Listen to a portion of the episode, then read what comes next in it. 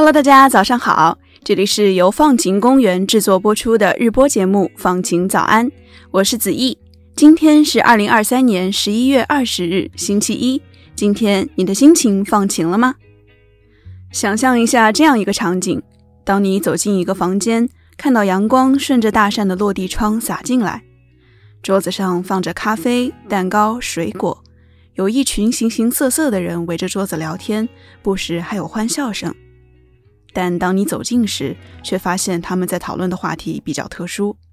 有的人在讨论比较现实的问题，比如自己的生命尽头会是怎样的，或者应该如何策划自己的葬礼；也有人在表达自己的感受，比如谈论对于死亡的情感是怎样影响到他们的生活。但无一例外，人们谈论的话题都跟死亡有关。在这种轻松的氛围里面，探讨自己对死亡的经历、见闻或者看法的活动，就叫做死亡咖啡馆。由于死亡的特殊意义，大多数人会在日常中回避讨论相关的话题。但是，死亡咖啡馆的活动创建者 John 觉得，谈论死亡是一件很正常的事情，所以他一直希望可以为愿意讨论死亡议题的人们提供一个舒适的空间，但他一直没有找到合适的形式。I think talking about death is a very normal thing to do.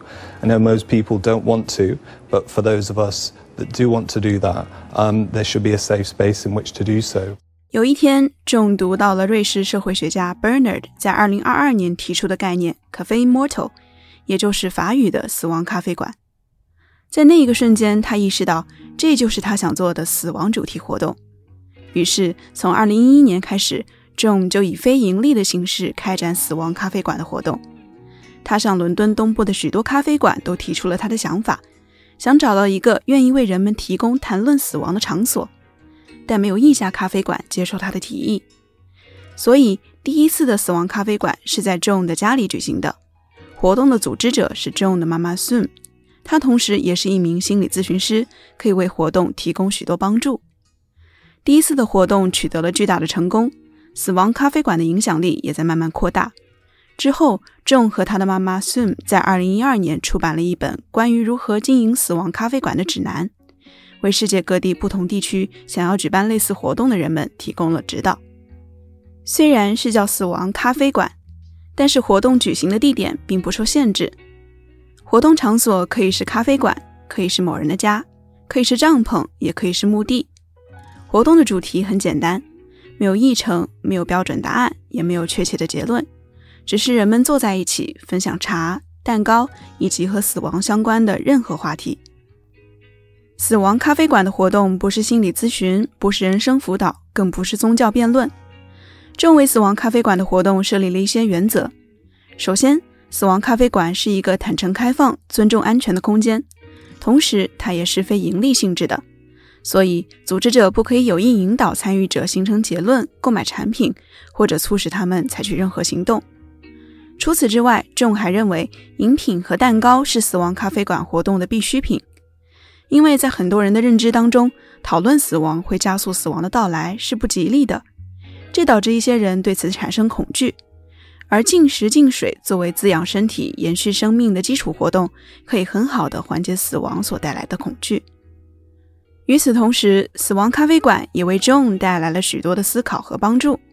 他说：“因为你永远不知道这会不会是你最后一次见某个人，或者是不是最后一次有机会去搂住对方、亲吻对方、拥抱对方。因为意识到了和其他人相处共度的机会是有限的，思考死亡就可以帮助他抓住这些机会。Because you know there's a limited number of opportunities to do that, so thinking about death sort of helps me to take them.” 或许是因为人们不经常谈论起死亡，人们在死亡咖啡馆里面分享的内容都是深思熟虑的，会带有直击心灵的力量。Leon Green 是《卫报》的一名记者，他在一场死亡咖啡馆的活动当中遇到了 Rufus。Rufus 在过去十年里一直饱受病痛的折磨，有好几次跟死神擦肩而过。他在2018年的一场手术里出现了濒临死亡的幻觉。Rufus 觉得自己至少经历过四到五次死亡。当记者问到他那是一种什么样的感觉时，Rufus 说是恐惧。那种感觉就像是快要到一个传送带的尽头，无能为力，再也抓不住任何东西，只能一直往前走，最后走进了一片五彩斑斓的黑。Scary. When they got my wife in, so she was like holding my hand. It sort of like it almost got to the end of a conveyor belt, so I couldn't hold on anymore. It was just sort of going over, and then just went into a sort of kind of like a multicolored darkness. Rufus 说：“他知道这听起来非常的无厘头，但这已经是他唯一能够形容死亡的方式了。他感觉他的身体被遗忘在传送带上，慢慢被淹没。”灵魂进入到虚无， 而另一位参与者问 Rufus：“ 现在回想起来，这些经历会不会有美好的感受呢？”Rufus 说：“不会，这对他来说是严重的创伤回忆。每一次临近死亡的时候，Rufus 都会更加害怕。他猜想这应该是人之常情，但是他并不想在剩下的人生里活在恐惧当中，所以他参加了死亡咖啡馆的活动，这为他走出恐惧提供了帮助。”在采访结尾的时候，记者 Leon 总结说：“死亡总让人感到是一件很孤独的事情。人们在死亡咖啡馆聚集在一起，共同分享有关死亡的议题。起码在那个瞬间，大家可以把这种孤独驱散。” There's something about death that feels like a very lonely thing, and I think coming together with loads of people to talk about it takes that aspect out of it, at least for the evening.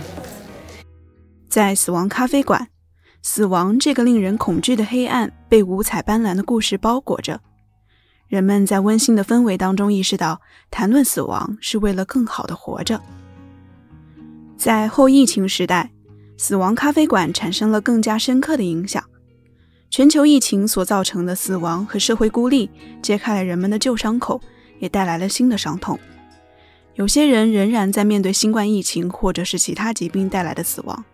还有些人在经历隐喻性的死亡，比如友谊的终结、爱情的破碎，或者是永久的慢性病。死亡咖啡馆提供了一个机会，可以让人们一起讨论共通的伤痛情感。Marisa 是一名新冠疫情的幸存者，在死亡咖啡馆谈论自己感染的经历和对死亡的恐惧，让他找到了内心的平静。他说，在感染新冠时，他有一种后悔的情绪。甚至脑海里开始像走马灯一样回放过去的记忆，那些他爱的人的面孔出现在他的回忆里面，一个接一个的播放。在他分享时，其他参加者都愿意去理解和共情他所说的话。Marisa 说，这给他提供了一种心灵和精神本质上的支持。尼寇是一位死亡咖啡馆的主持人，他觉得面对死亡，人们并不会有唯一的解法，但是他很确定。拥有关于死亡的对话是解决问题的开始。在二零一四年，王莹将死亡咖啡馆这种活动形式引入中国。目前已经有两百六十多位受过培训的死亡咖啡馆中国带领人，他们在不同的城市开展过上千场活动。如果你感兴趣的话，也可以关注一下你的附近有没有类似的活动。王莹也创办了上海手牵手生命关爱发展中心。在一篇关于死亡咖啡馆的推文里，他们写道：“死亡咖啡馆活动总是打开自己、拓宽视野的生命对话，是专注倾听、不加批判的理解看见，是打破禁忌、直面死亡议题的畅所欲言，是一次触碰内在自我信念边界的挑战。死亡的纯黑底色可以让生命的着色更加鲜艳，让我们都可以温柔的、从容的走进死亡的凉夜。” Just lost somebody, your best friend, your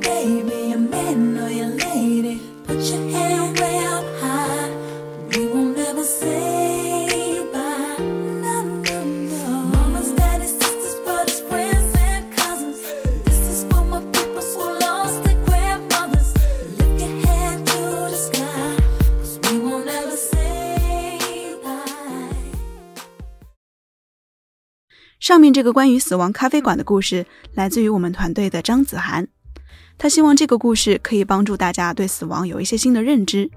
除此之外，在今天的改变自己的一百件小事环节，他也给我们推荐了如何好好生气的方法。我们应该对愤怒都非常的熟悉，它是一种正常的人类情绪，虽然它通常是健康的，但是当愤怒失去控制的时候，就可能变得极具破坏性，给我们带来麻烦。当愤怒被压抑和克制时，它就会调整方向，变成一种对自我的攻击，具体表现为身体和情绪上的痛苦。而且，如果你因为害怕麻烦而不去表达自己的愤怒，它仍然有可能给你带来同样的问题。比如，你因为担心对亲友表达愤怒后会伤害关系，于是把自己的愤怒压抑了下去。但有研究表明，不表达愤怒反而会降低关系的满意度，因为它传达了一种对亲密关系的拒绝。与此同时，如果你心口不一，也容易让对方更加敏感。所以，学会好好生气非常重要。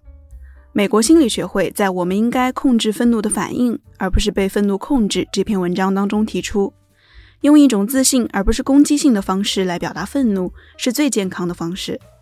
自信的愤怒并不意味着咄咄逼人或者苛求他人，而是尊重自己和他人。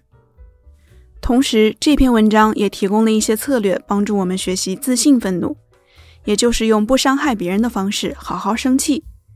里面有一个方法叫做认知重塑，换种说法就是改变我们的思维方式。在生气的时候，我们的想法通常会变得非常夸张或者过度戏剧化，但是我们其实是有能力用更理性的想法来取代这些想法。比如在谈论自己或者其他人的时候，可以小心地使用“永远”或者“从不”之类的词。这类用词不仅不准确，还会加深我们的愤怒，也不能帮我们解决问题。